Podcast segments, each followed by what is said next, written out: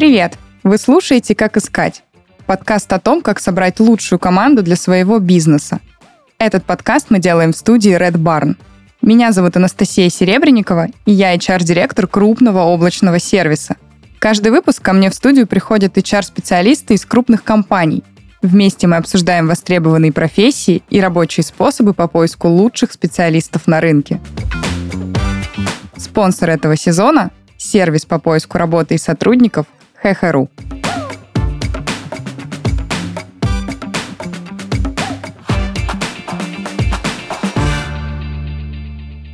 Привет, Макс. Привет. Очень рада, что доехал до нас сегодня. У нас с тобой сегодня супер увлекательная тема, которая интересна на самом деле очень широкой аудитории. И у меня такой первый к тебе вопрос. Вот э, я очень люблю представлять чисто гипотетически на подкастах, что у меня есть какой-то бизнес или какие-то блоги. Вот представим, что я захотела открыть э, свой салон красоты, и я никогда не сталкивалась с наймом бьюти-мастеров. Э, поделись, пожалуйста, э, как выбрать э, бьюти-мастера, как проходит отбор, на что вообще важно обращать внимание при выборе сотрудников в свой салон?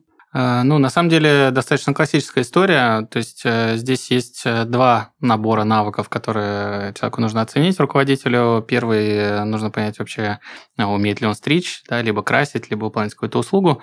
Ну и, конечно же, софт-навыки, насколько человек коммуникативный, насколько он адаптируется быстро к новым каким-то правилам и так далее. То есть вот это все тоже нужно оценивать.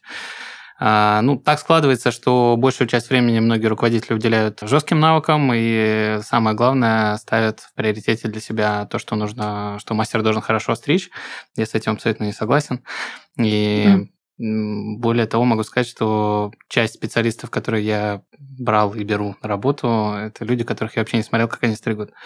Мне это не важно. Супер, про софты у меня сегодня будет тоже много вопросов, мы обязательно к ним еще вернемся. А ты вот говоришь, да при, при выборе нужно посмотреть, как э, человек стрижет и красит, а как, как вы на это смотрите? Вот прям садите какого-то добровольца такого смелого, да, и говорите, вот покажи мне на, на нем, как ты стрижешь, как ты красишь. Или вы смотрите какое-то портфолио, какие-то работы, и опять опять, ну, опять-таки, да, как понять, что человек показывает тебе не какие-то чужие работы, а действительно свои? Ну, я на сегодняшний день э, периодически обращаюсь просто к портфолио, да, то есть можно в интернете элементарно посмотреть, да, в соцсетях, э, потому что многие мастера выкладывают свои работы. Я допускаю, хочется искренне верить, что это всегда их работы. Ну, может быть, э, лет 5, 6, 7 назад такое можно было встретить, когда мастера действительно копировали чужие работы, угу. себе оставляли для того, чтобы привлекать клиентов как раз. То есть они показывали классные там переходы, которые они делают, а на самом деле они так не умели.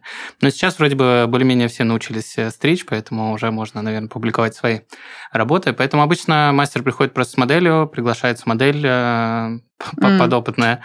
Вот. Да, почему подопытная? У нас буквально... Подопытная модель. Э, на прошлой неделе приходила девушка, Э, и она 6 часов стригла человека. Но она только закончила учиться, вот, и нам нужно было понять, э, на каком она сейчас находится этапе. И она 6 часов стригла. Ну, вот я часа полтора первые присутствовал. Вот, мне осталось там управляющий смотреть. Вот. Я говорю, ну, я поеду. Он говорит, ну ладно, ну, а ты же не хочешь с ней поговорить? Я говорю, ну, блин, ну, наверное, час еще я не, уже не просижу, я поеду. А надо вот. было еще пять. Да, и на, на следующий день мне говорят, что она закончилась еще через четыре. Вот. Я говорю, ну, вот видишь, как я угадал. Да. Вот. Поэтому такие истории тоже бывают. Успешная в итоге была стрижка? Не знаю, я бы, наверное, с ума сошла, если бы 6 часов. Меня красит 6 часов, но вот стричься 6 часов, это прям сильно. Ну, как бы тут э, надо заметить, что человек только закончил учиться, вот, и речь шла о том, что будет ли там она у нас стажироваться, в mm-hmm. принципе, дальше э, проходить какое-то обучение, вот, и мы для себя приняли решение, что не очень, наверное, мы готовы сокращать с 6 часов время до часу, mm-hmm. но а, девочка это очень сильно заинтересована в работе с нами, и она говорит, я готова бесплатно приходить, все, я буду сама находить модели, и просто я хочу делать это на вашей базе, с вами и так далее. То Круто. Поэтому, ну, это большой очень плюс. Ну да, возможно, она действительно очень хотела понравиться, переживала, да, особенно когда ты новичок. Все мы когда-то были новичками, я порой вспоминаю прям с такой ностальгией, да, понимаю, что вот они были ощущения, мандраж, да, как, как бы повторить. Окей, а, а расскажи, пожалуйста, как, ну вот где вообще ищут бьюти-мастеров? Вот, например, ту же девочку, да, ну это стажировка, где, где вы нашли, где вы ищете стажеров? Если вам нужен кто-то опытный, то тоже где вы ищете, возможно, какие-то есть специальные площадки, о которых которых я просто не знаю, потому что не сталкивалась никогда. Сейчас э, большую часть э, заявок мы получаем э, с ХХ, вот, то есть, О, да, старый добрый так, ХХ. Так, так сложилось, да. Очень много уже стало достаточно мастеров, и действительно многие имеют резюме на ХХ, и мы там точно так же даем каждый раз объявление, продляем его и получаем какой-то входящий поток заявок, с которым потом работаем, в том числе и угу. находим для себя людей. Ну и плюсом э, соцсети, ну, в моем э, личном случае э, у меня репутация сложилась уже руководителя, который работает с молодыми специалистами. Вот. В целом социальные сети тоже классный инструмент, и действительно я считаю, что руководитель должен там развивать свой личный бренд для того, чтобы к нему хотели приходить люди. Да, я, согласна, важно очень. У меня так сложилось, что за годы моей практики там, в этой индустрии меня всегда люди, с которыми я работаю, работал в плане там, руководителей на обучениях, они всегда находили отмазку, почему у меня получалось находить, а у них нет. То есть э, я руководил большими барбершопами в Топгане, и а, мне говорили, ну, понятно, у тебя большие барбершопы, там хороший трафик, поэтому тебе легко находить мастеров. Хотя вообще нелегко было там в 2016 году находить мастеров. Ну, вот. Потом э, я ушел в компанию Blackstar, э, работал там, и мне говорили, ну, понятно, это Blackstar, все хотят работать в Blackstar, поэтому тебе легко находить мастеров. Бренд, работодатель, да. да потом я ушел из компании Blackstar, набирал себе команду и получил тоже достаточно большое количество заявок. Мне говорят, ну, понятно, ты Максим Спивак, поэтому тебе легко находить мастеров. Я говорю, что мне нужно сделать, чтобы мне вы так не говорили. Вот, то есть всегда находится. Но я знаю лично руководителей, которые тоже выстраивают свой личный бренд. Э, там, первый в голову приходит там, Никита Скоренко, товарищ из Казани, у него там топ-ганы, и тоже очень большое количество мастеров э, мечтают у него работать, потому что он очень большую для этого проделает работу внутри. Да, я с тобой согласна. Это, наверное, применимо вообще к абсолютно всем сферам, что люди идут на людей, и хотят работать с сильными людьми, и, естественно, они выберут того, кто известен, потому что они понимают, что этот человек делает это не просто так, а потому что он действительно профессионал, горит своим делом, ну, иначе какой смысл выстраивать какой-то себе личный бренд в каком-то направлении, который тебе не очень-то нравится. Я вообще абсолютно разделяю. Ты сам вообще э, ищешь мастеров или какая твоя роль вот в поиске? Или ты, э, там, не знаю, ну смотришь ты отклики на HeadHunter, да, или ты просто Нет, уже я... проводишь э, отбор? Как у вас а, происходит? Сейчас я меньше значительно стал этого делать. Вот, то есть первая команда всегда собираю сам, то есть вот в кофейне первую команду я собирал сам, и в барбершоп в наш текущий собирал сам. Раньше, безусловно, всегда это сам делал. Сейчас я больше стал доверять своим сотрудникам. Мне интересно смотреть, как они это делают. Mm. Вот. И э, тоже буквально недавно нам нужен был администратор. Вот. И ну, один администратор дорабатывал, в общем, до конца февраля, и второй администратор, девушка меня спрашивает, Максим, а ты уже ищешь э, администратора? Я говорю, нет. Я говорю, а ты? Не договорились вовремя, да? А, а, она говорит, я тоже не ищу. Я говорю, ну ищи. Я говорю, что ты у меня спрашиваешь, ищи. Вот, ну, я ей подсказал, э, уже была, в общем, вакансия сформирована, опять же, на ХХ, вот, я рассказал, что нужно сделать, я говорю, проводи собеседование, вот, то есть человек загорелся, мне очень нравится такие давать э, функции людям, которые не рассчитывают на то, что им дадут такие функции. То есть э, человек гиперответственно всегда к этому подходит. Да. Вот у меня был пример, когда администратор вот так э, нашла второго администратора, который оказался значительно сильнее, чем она, и через какое-то время с ней попрощались на фоне этого даже такие были истории. Ой, да, ну, потому что, да, потому что э, очень ответственно человек подошел, и это очень круто. Вот. я понимаю, что в каких-то местах, может быть, даже я так ответственно не подойду, а здесь э, тебе э, доверили вот такую важную функцию, да, то есть найти человека в команду. И человек гиперответственно подходит. Я, ну, безусловно, стараюсь со стороны на это смотреть. Я спрашиваю, как прошло, там, что думаешь и так далее. То есть задаю какие-то вопросы, да. да. Вот, но при этом даю человеку самостоятельно принимать решения. Ну, это ж круто. Смотри, у тебя сотрудник растет, а, и ты же тоже растешь, делегируя. Когда мы делегируем, мы тоже растем, мы берем на себя какую-то более ответственную работу. Да, все верно. Очень здорово. У меня, кстати, вот сейчас я тебя слушала, у меня возник в голове такой очень э, интересный вопрос. А как выглядит э, на HeadHunter резюме бьюти-мастера? Ну, любого, например. Пусть это парикмахер будет, колорист. Да, я думаю, что ничего особенного там э, она не выглядит. Есть, это называется золотой чемоданчик качеств, да, там стрессоустойчивый, mm-hmm. там пунктуальный и так далее, да, там а, быстро обучаемый. Ага, То есть да, ну, да, это да, в каждом, да, вот да, копипастом в любом резюме абсолютно написано. Мне кажется, у меня тоже. Многозадачный. Да, да, было Это такое. когда, да, стригу двоих, да? Да, да, да, я все могу, в общем, я э, человек-оркестр. На самом деле, вот если говорить в целом про рынок кадров в бьюти-индустрии, то в моем понимании он, конечно, немножко э, сыроват с точки зрения вообще восприятия работы и восприятия того, что ты приходишь на работу и там, ну, как бы ты что-то должен, ты как-то mm-hmm. должен к этому правильно относиться. Потому что я вспоминаю, когда там я устраивался на работу, это был, ну, один, можно сказать, раз в жизни я устраивался на работу. Ну, вот. Ну, что мы обычно делаем, когда устраиваемся на работу? Мы изучаем все про компанию, да, то есть mm-hmm. как зовут директора, как зовут жену директора, как собаку директора зовут, когда компания была основана, почему она была основана, при каких обстоятельствах. Чтобы блеснуть, да. Да, блеснуть и показать, я очень заинтересован в работе вообще, и для меня очень важно, да, чтобы вы меня взяли. То есть, ну, как бы вот, ну, это вот много где так устроено. В бьюти-индустрии, э, ну, у меня первый этап всегда проходил онлайн, когда, ну, если мне приходила какая-то заявка, я говорю, расскажите о себе. То есть, на базе этого, если человек там способен о себе рассказать, я готов с ним дальше взаимодействовать. И есть люди, которые говорят, ну, спрашивайте. Я говорю, ну ты сначала расскажи, чтобы мне интересно у тебя что-то спрашивать было. Я говорю, пока, я говорю, мне не хочется у тебя ничего спрашивать. Или, а какой у вас процент? Вот первый вопрос. Ну, то есть, какова вероятность того, что, да, человек э, устроится нормально на работу, в хорошее место, если у него изначально вот, собственно, такое понимание. И связано это, в первую очередь, наверное, с тем, что очень много сейчас э, мастеров, которые не имели опыт э, работы в каких-то, может быть, даже крупных компаниях, не сталкивались, в принципе, в с... престижных салонах, да? Правильной какой-то корпоративной культурой, не, не сталкивались с тем, как это вообще вообще в жизни должно быть, и поэтому у многих искажено немножко представление. Поэтому даже на ХХ есть люди, которые откликаются, и, например, там мы им пишем, они, в принципе, не отвечают. То есть человек откликнулся, угу. ему через 5 минут ответили, Воронка, и, да. да, и он просто куда-то пропадает. Ну, то есть, чувак, ты 5 минут назад откликнулся, как бы мы не то, что мы тебя морозили очень долго. Вот. Э, либо просто там не берут трубки, либо откликаются э, говорят, ну, у меня есть работа, то есть я понимаю, что это просто люди в поисках, опять же, там, более лучших каких-то условий для себя, и с подработкой рассматриваете кого-то или? А, честно говоря, нет. Только у вас, да? Да, простая этого причина. Я там не, не то, что переживаю, что клиентов куда-то в другое место уйдут. Э, просто есть мероприятия, которые надо посещать э, вне зависимости от того, работаешь ты или не работаешь сегодня. Вот. И когда человек работает в другом месте, он просто физически mm-hmm. не может иногда присутствовать. Меня это не очень устраивает. Вот. Ну и плюсом у меня был в жизни один раз опыт, когда я работал на двух руководителей. Это продлилось примерно три недели.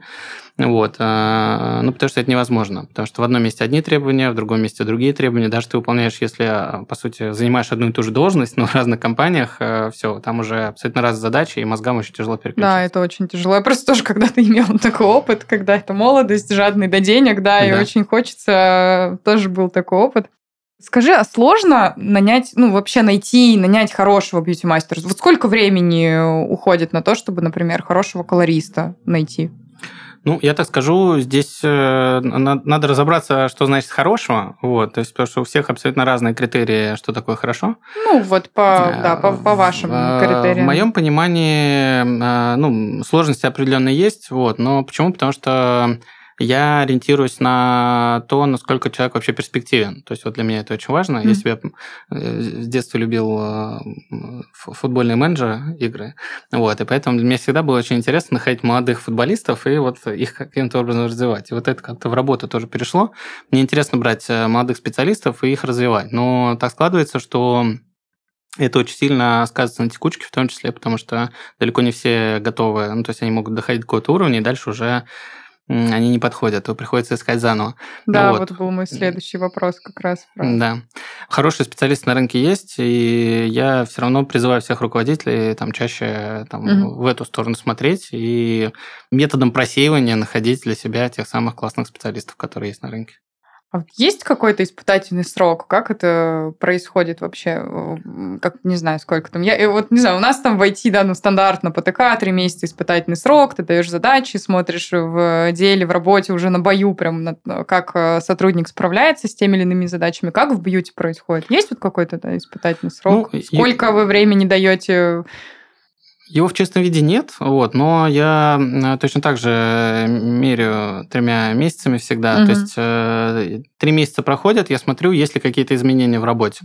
Вот. А потом э, еще три месяца проходят, еще три месяца проходят. И я вот такими периодами меряю и просто понимаю. То есть наступает иногда момент, когда проходит три месяца, а ничего уже не меняется. Вот. И здесь надо ответить на вопрос, э, устраивает ли тебя та ситуация, в которой, собственно, сейчас человек находится. Если устраивает, в принципе, окей, я как бы угу. оставляю этого человека. Но бывает такое, что изменения останавливаются, а тебе недостаточно еще того уровня, ну, со временем приходится просто прощаться с этим человеком.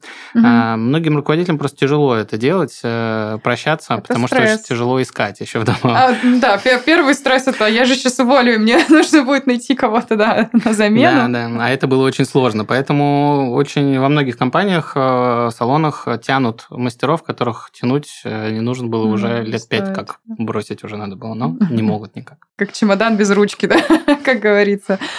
Что происходит после того, как ты нашел бьюти-мастера? Ну, его какая-то стажировка, обучение, сколько, сколько-то дней это длится? Или он прям сразу начинает работать с э, реальными клиентами, вы там добавляете в какую-то систему, да, где, ну, систему, где записываются люди к мастерам? Ну, здесь зависит от того, какой у него уровень. Вот, э, то есть э, на, если человек, например, там несколько лет э, работает уже, и, например, я посмотрел портфолио, в принципе, все окей, вот, тогда мы можем его допустить к работе с клиентами сразу, да, то есть вот угу. в ситуации, как история про девочку, да, про которую я сказал, да.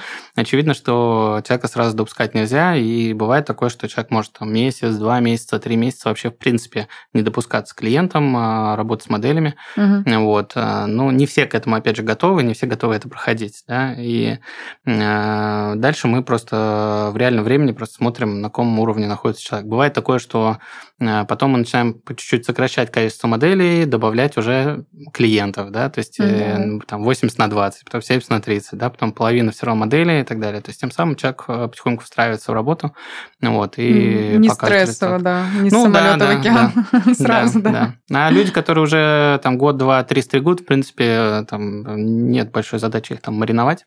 Ну вот, они уже многие вещи умеют. Угу. Задача их просто адаптировать под э, там, наши правила с точки зрения обслуживания. Там не все могут какие-то услуги выполнять, э, протоколы, опять же, чтобы они правильно выполняли так, как мы это угу. делаем, там какие-то услуги и все. То есть, да. ну, это уже в рабочем режиме просто адаптация происходит.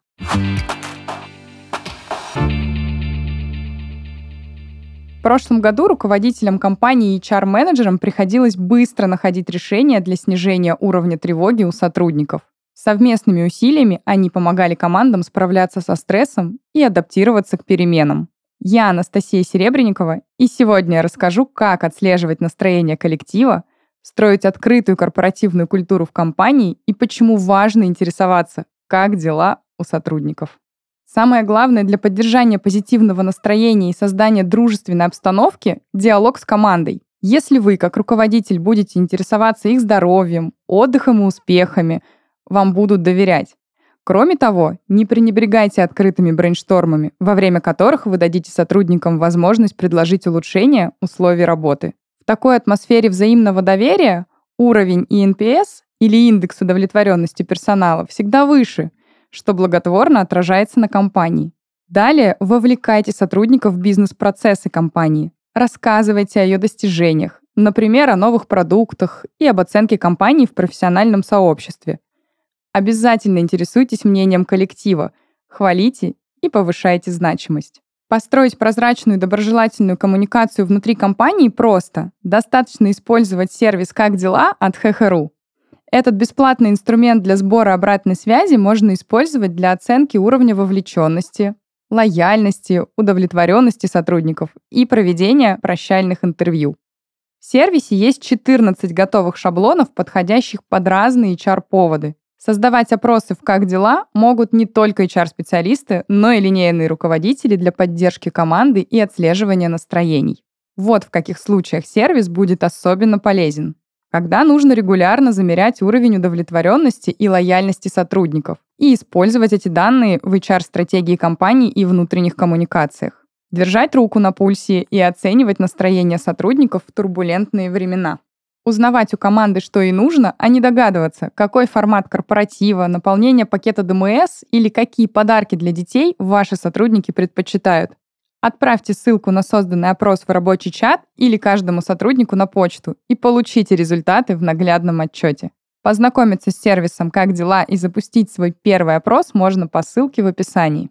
По данным международного аналитического агентства SimilarWeb, российский сервис онлайн-рекрутинга ХХРУ входит в тройку популярных интернет-ресурсов всего мира в категории «Работа» и «Карьера». За последние несколько лет ХХРУ из джобборда вырос в целую экосистему сервисов для поиска сотрудников. Организацию управления процессов найма, кадрового документа оборота, обучения команд и развития бренда работодателя на рынке труда. ХХРУ – хедлайнер технологий в российском онлайн-рекрутинге. Компания разрабатывает и внедряет собственные решения на основе машинного обучения и искусственного интеллекта. А еще ХХРУ – эксперт развития и продвижения бренда работодателя. Уникальные проекты, создаваемые специалистами компании, помогают повысить узнаваемость работодателей, вовлеченность сотрудников и снизить стоимость отклика.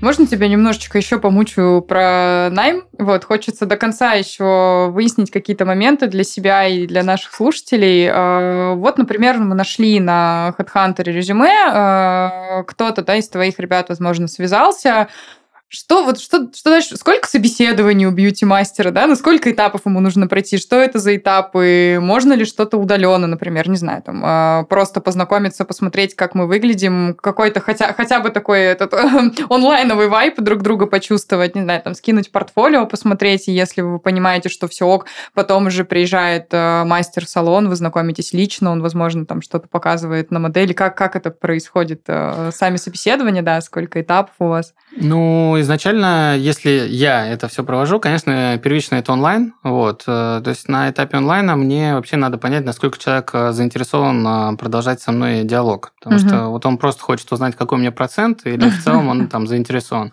Вот. И для меня очень важно, что человек может рассказать о себе. Вот. И я даже, я помню, в Инстаграм пост укладывал после очередного какого сообщения на эту тему. Потому что я говорю, расскажи что-нибудь о себе. Там. Ну, там, ответ такой. Мне там 30 лет я там э, работал вот здесь и вот здесь, прошел обучение вот здесь. Все, что считает важным, да, за свою да, жизнь, да. И вот я, я говорю, блин, вот э, я говорю, ты придешь на, не знаю, на свидание с девушкой, ты так же про себя расскажешь, да, если тебе нужно Скорее рассказать всего. о себе, да, что, что ты расскажешь? Ты расскажешь, тебе 30 лет, и ты прошел одно обучение, да, то есть почему нельзя рассказать, что там, не знаю, я увлекаюсь футболом, mm-hmm. я там мечтал быть космонавтом вообще, ну, то есть расскажи о себе, да, то есть я не прошу, я не спрашиваю, где ты работал и сколько ты прошел обучение, в принципе, расскажи о себе. И э, есть люди, которые очень большие вот такие пишут, огромные просто сообщения. Сопроводительные. Сопроводительные, письма, да. да. Вот, значит, э, начиная, я там в школу пошел вот там в таком-то году, вот, и вот там у меня первая любовь случилась там в восьмом классе, а, значит, парикмахером я решил стать э, в десятом, потому что я подстриг друга, и вот там, значит, такая история, и ты просто берешь попкорн, ты можешь это вот, как сценарий к фильму просто. И, и тем самым человек показывает, да, мне интересно тебе рассказать, я хочу, чтобы ты обо мне узнал, чтобы ты, тебе легче было да. принять это решение. К сожалению, таких не очень много, но я стараюсь не снижать в этом планку. Вот. И для меня всегда это очень ценно, что человек э, тратит время точно так же, как и я трачу на него, и он это понимает, поэтому он старается э, подробно о себе рассказать. Но это с точки зрения удаленной части. Да? То есть, угу. если мне нравится ответ, тогда я человека приглашаю на поговорить уже лично. Вот. Э, и... А про себя в ответ рассказываешь? Нет, и меня не спрашивают. Можно все в Инстаграме посмотреть. Ну, в, в целом, да, кому надо изучат, но э, я допускаю, что человек, наверное, может это спросить, но в целом никто не спрашивает. Mm-hmm. Вот, поэтому такой не было потребности. Забавно, что после того, даже как э, люди рассказывают о себе очень много, у меня были случаи, ну, в компании Blackstar было, когда человек говорит, это моя мечта. Я вот э, прям, я пять лет пришел как в эту профессию, и все пять лет я, у меня просто постер Тимати, я мечтаю о том, что я буду работать в Blackstar. Все, и там человек такую рассказал рассказал историю, просто я думаю, ну, говорю, приходи на собеседование. И все, не пришел. Как это?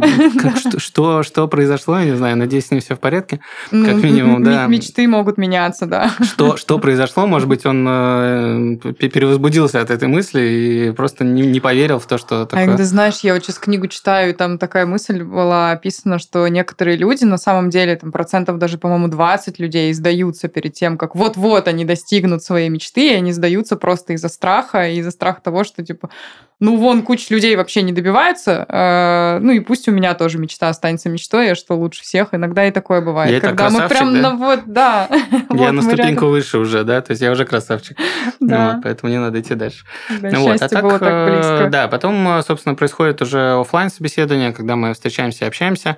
Вот. А я для себя пришел к тому, что если вдруг даже я смотрю модель, то угу. всегда это происходит после собеседования. Вот. И всем руководителям тоже всегда рекомендую именно так делать. То есть сначала проводить собеседование, потом смотреть технические навыки.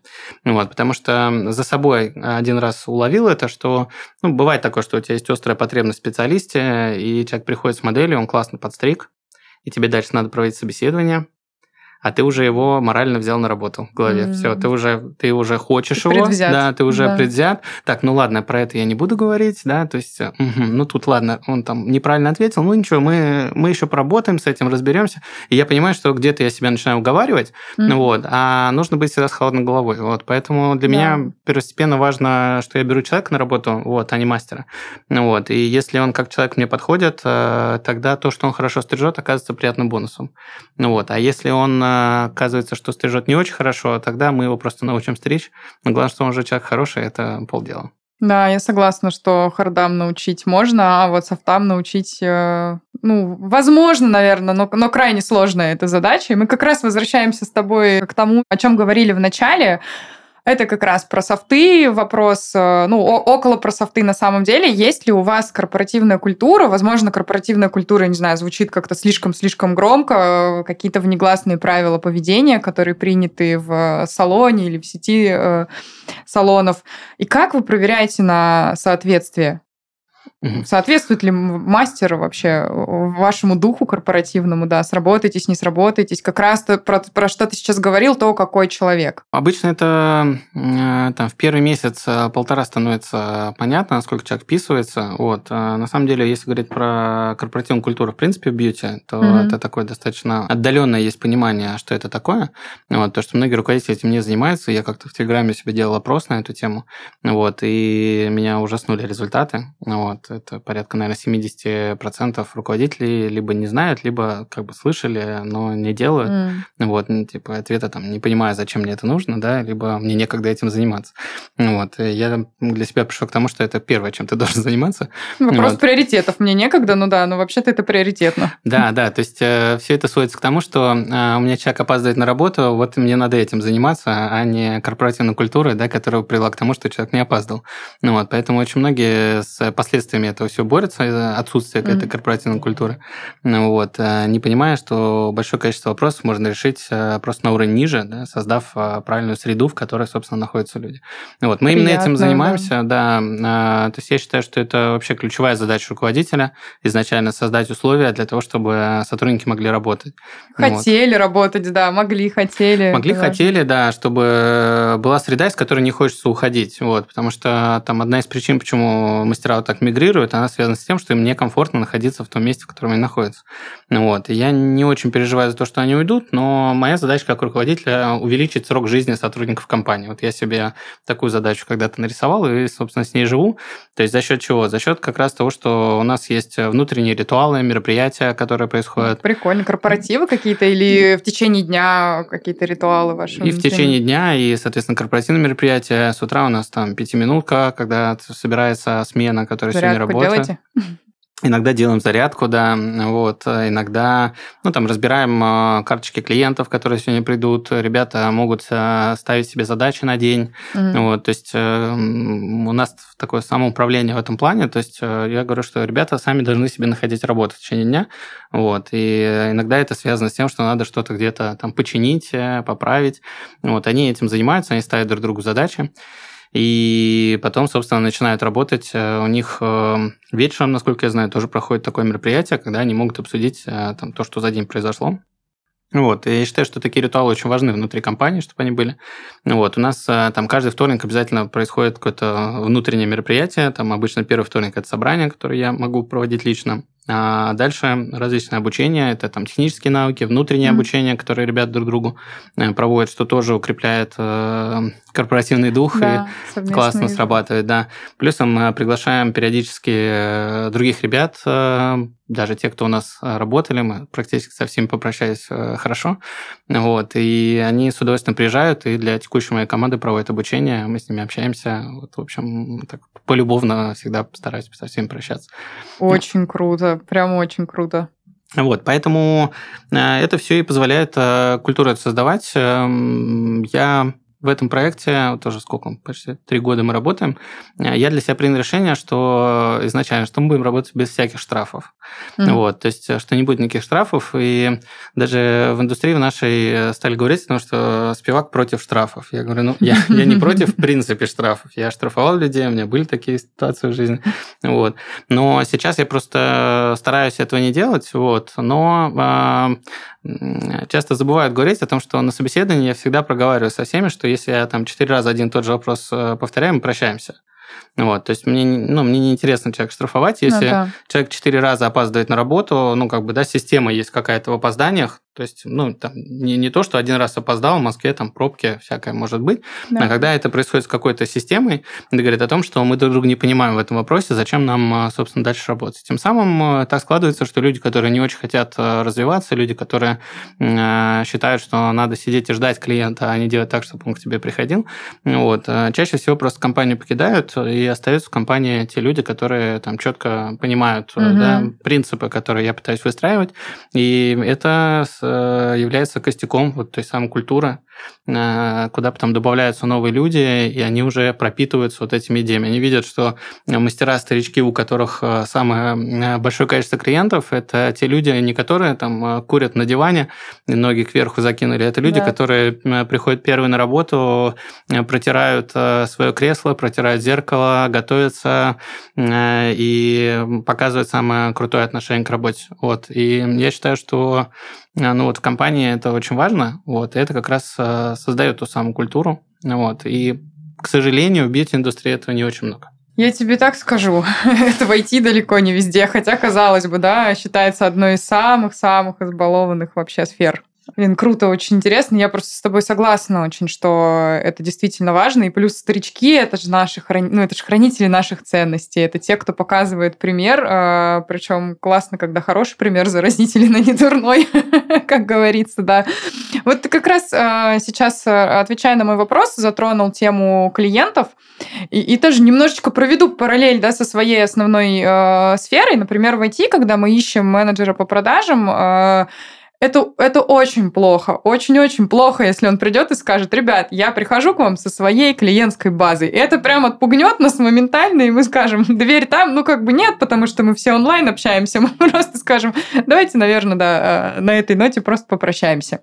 Но при этом я сама уже очень много лет хожу к одному мастеру, и я совсем недавно в Краснодаре, ну даже из Москвы, живя в Москве, я летала в Краснодар к своему мастеру, потому что, ну вот это One Love, мы просто встретились, мне нравится все, что она делает с моими волосами. То есть я понимаю, что я ее клиент, и куда бы она ни перешла, в каком бы салоне она ни была, я пойду за ней, и это нормально. Ну, господи, я действительно ездила к ней постоянно из другого города. И это нормально. Это не так, как там в продажах в IT или в э, каких-то других компаниях.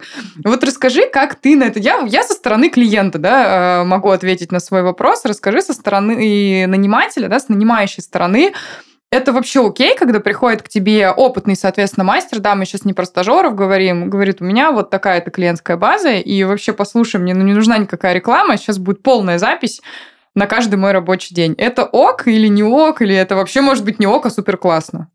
Ну, я тебе так скажу, это мечта большинства руководителей. Это классно для руководителя, когда к нему приходит человек с клиентами, он такой, вау, классно, вот, ко мне пришел специалист с клиентами, все дела. И потом этот же руководитель э, там на, на курсах сидит и жалуется, говорит, блин, от меня увели клиентскую базу. Да, да, да. То есть э, и так далее. То есть, обратная ну, сторона медали. Да, обратная сторона медали, потому что, ну, э, если к тебе эти клиенты пришли, значит, они откуда-то ушли были, да, то есть как бы да, тут все, где где, где да, да, все, все очень просто в этой жизни, вот, э, и как бы я никогда на это не ориентируюсь. Бывает такое, что приходят э, мастера, у которых есть клиенты, которые действительно остаются с ними. Ну, то есть для меня это не главный фактор в принятии решения, потому что, ну, меня иногда формирует руководитель запрос. Вот буквально вчера я проводил семинар и в, в Краснодаре, и мне задали вопрос, а где взять там крутых мастеров, значит, с клиентской базой. Бюджет не ограничен. Э, что посоветуешь? Я говорю, первое, что я посоветую, это ограничить бюджет. Вот, потому что это не имеет никакого абсолютно смысла вот так к этому относиться. Вот, то есть я сторонник э, того, что ну, человек должен какой-то здесь путь проходить, вот, и если так сложилось, что с ним э, какие-то клиенты перешли, ну, значит, как бы это там выбор клиентов.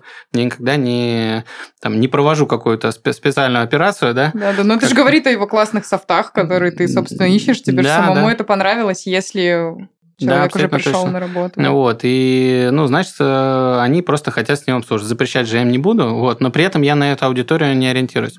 Мы когда открывали э, Топган первый в Москве, это 2015 год был, mm-hmm. э, с нами работали двое ребят. Э, Мико, это человек, который долгое время работал в сети Чуп-Чоп, э, вот сам первый сети, и Вова Амосов.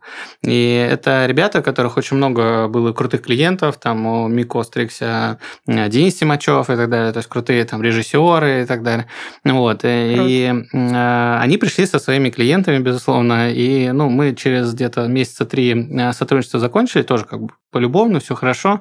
Ну, вот. Но просто мы понимали, что это глобально не имеет никакого смысла, потому что эти люди работают со своей аудиторией, и на следующий месяц, как сейчас помню, было 5 возвратных клиентов. То есть, по большому счету... О, то есть от них э, вернулись? А, не, ну это кто-то вот приходил, ага. новые, да, то есть все равно да, какие-то да, да. новые заходили, но там по большому счету нет смысла, потому что эти люди, вот они сегодня здесь работают, у них э, полная запись, и это иллюзия того, что у тебя рабочий бизнес, потому что завтра человек выходит, ставит табуретку перед твоим заведением и начинает встреч там, угу. и, и там будет полная запись, а не у тебя. Вот, то есть это... это такая конкуренция прям очень, да? Это иллюзия, вот, поэтому как бы ориентироваться на то, что там ко мне должен прийти специалист с клиентами, ну, это как бы такой впрыск денег, который может произойти ровно точно так же, как ты его потом можешь потерять. Угу. Вот, поэтому я сторонник того, что все-таки ребята собирали себе э, аудиторию, вот, мы прикладываем для, эти, для этого усилия, вот, но э, я и требую то, чтобы мастера выполняли какие-то действия для того, чтобы дополнительно привлекать к себе клиентов. То есть не то, что вот я тебе сейчас, ты придешь, я тебе дам клиентов.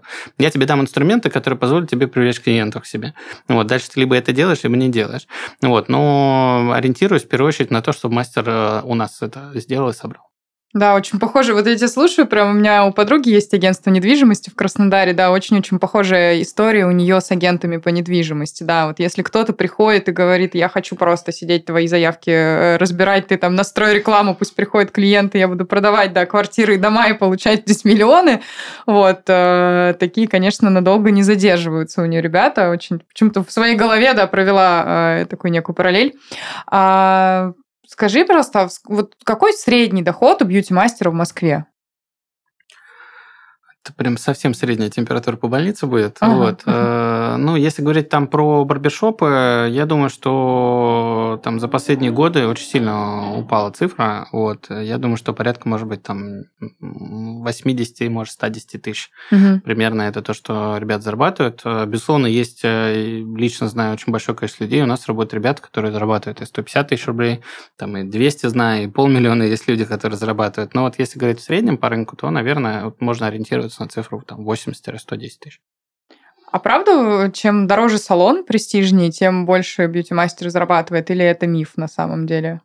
Абсолютно по-разному бывает. Угу. Вот, э, знаю большие сети, в которых, э, ну, во-первых, в дорогих салонах э, часто бывает более низкий процент, ну вот за счет этого там салон э, должен как-то выживать, потому что у них э, много есть сопутствующих расходов косвенных, которым приходится делать.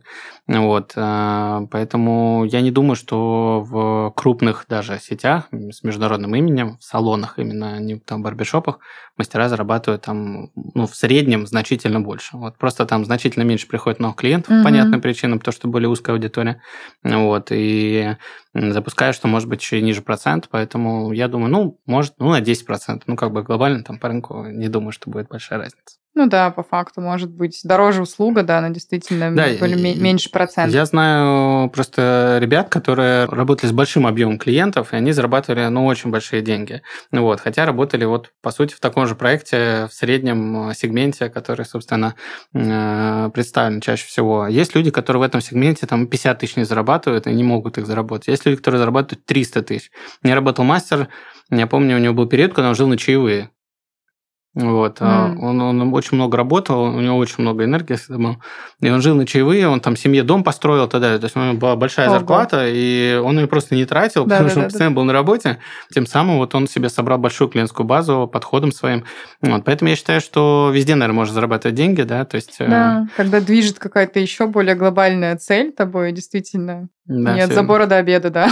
Пришел, отпахал, такой, все. Когда там уже домой, знаешь, поглядывая на часы, конечно, да, согласна. Давай немножко о тебе поговорим. Я Давай. же правильно понимаю, что ты сейчас занимаешься консультированием и в целом можешь быть открыт к каким-то новым проектам. Uh, да, я преподаю, я консультирую руководителей эм, по абсолютно разным вопросам, потому что за там, 9 лет у меня достаточно широкая практика. Я большое количество Солидно, проектов. Э, запустил, ну, то есть поучаствовал в открытии их, поэтому я все понимаю там, от момента э, поиска помещения до заканчивая подбором людей и настраиванием mm-hmm. внутренних процессов. То есть я все это многократно проходил вот, в разных проектах, поэтому по любому вопросу, в принципе, консультирую руководителей.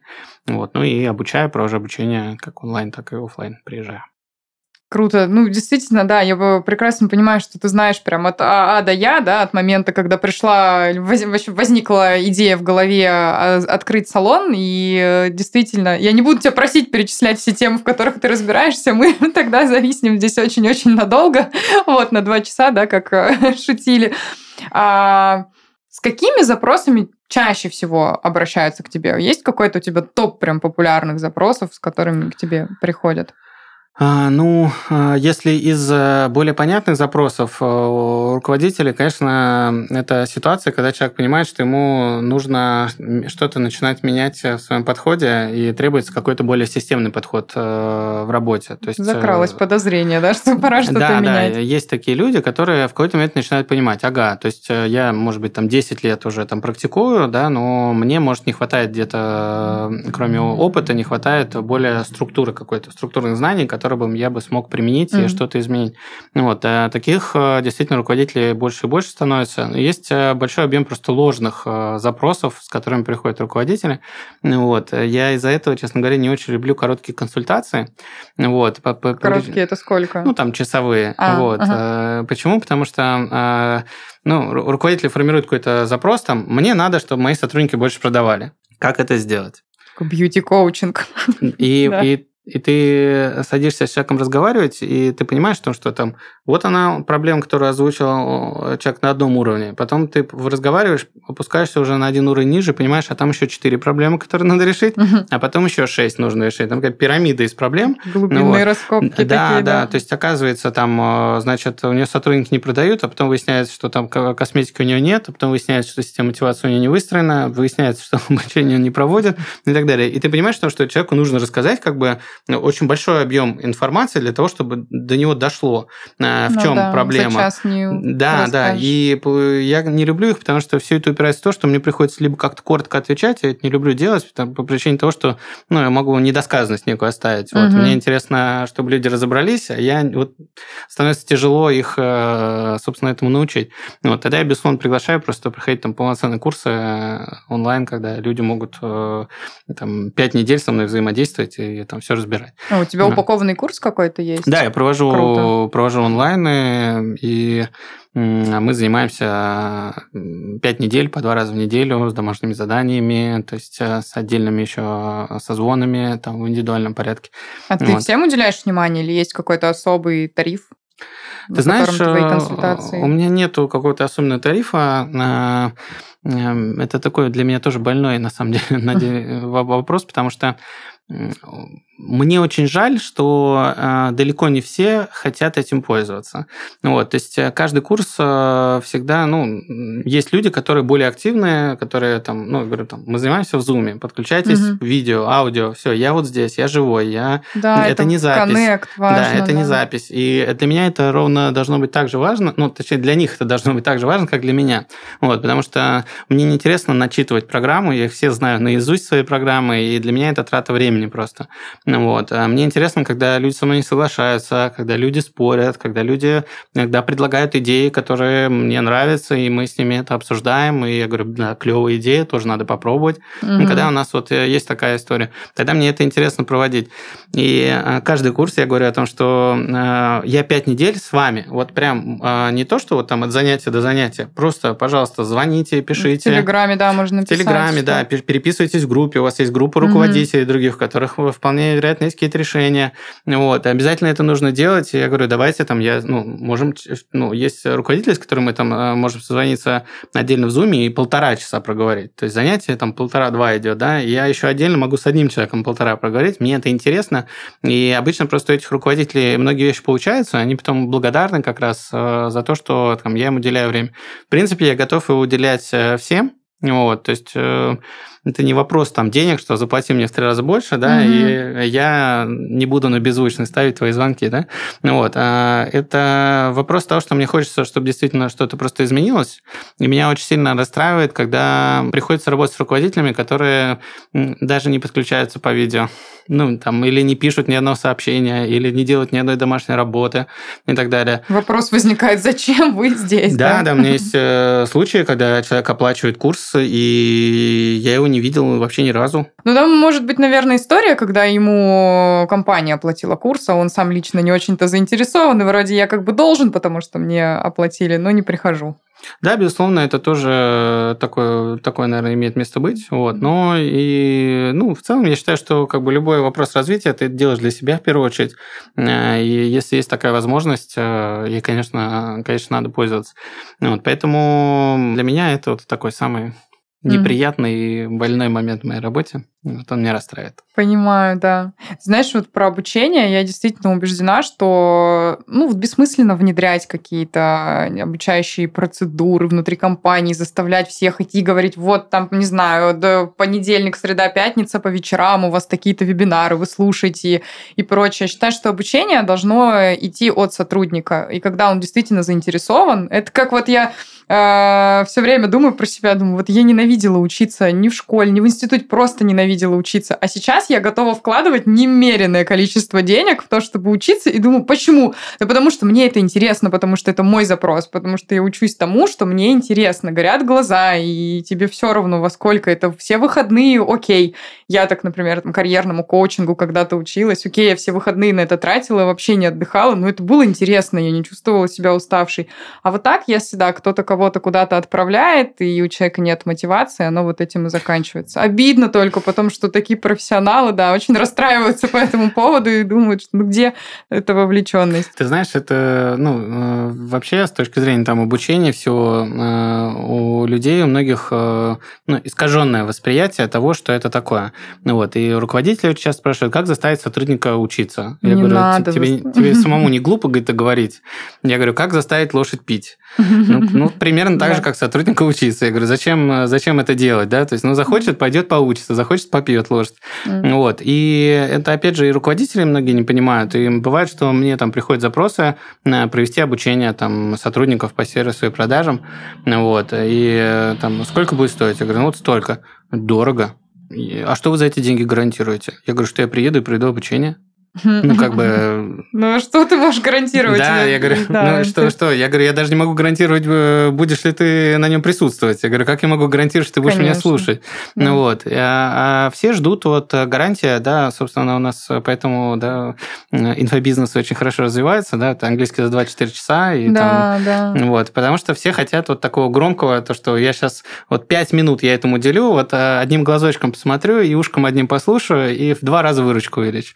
Вот, поэтому, безусловно, многие просто не хотят э, в это погружаться, не хотят э, действительно понимать, что э, любое обучение – это ну, как бы труд, и со стороны участника. Он должен э, учиться, он должен это внедрять, он должен это применять.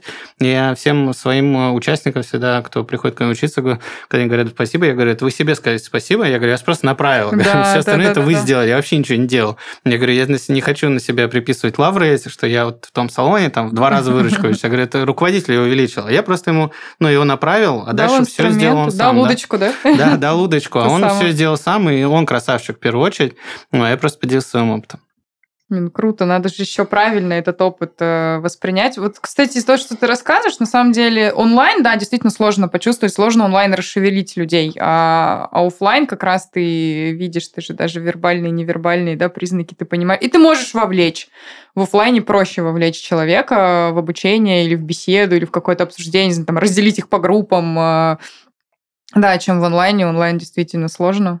Ну вот мы в IT с этим живем постоянно. Да, у, меня, у меня был вебинар был на 870 человек э, в Zoom по-моему. И, и там не, ни один человек, ни, ни, ничего не было, ни, ни камера, ни микрофон, ничего включено.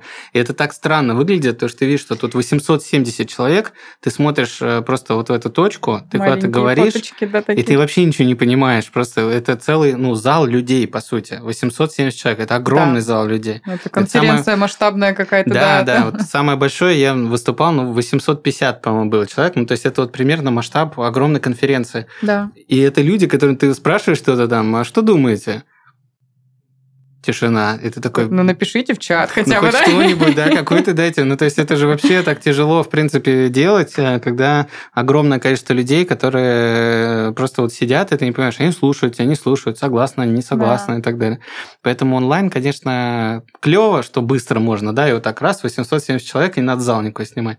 С другой стороны, конечно, есть пока, наверное, отсутствие культуры э, взаимодействия онлайн. Наверное, вот так это можно обозвать, поэтому появляются такие проблемы.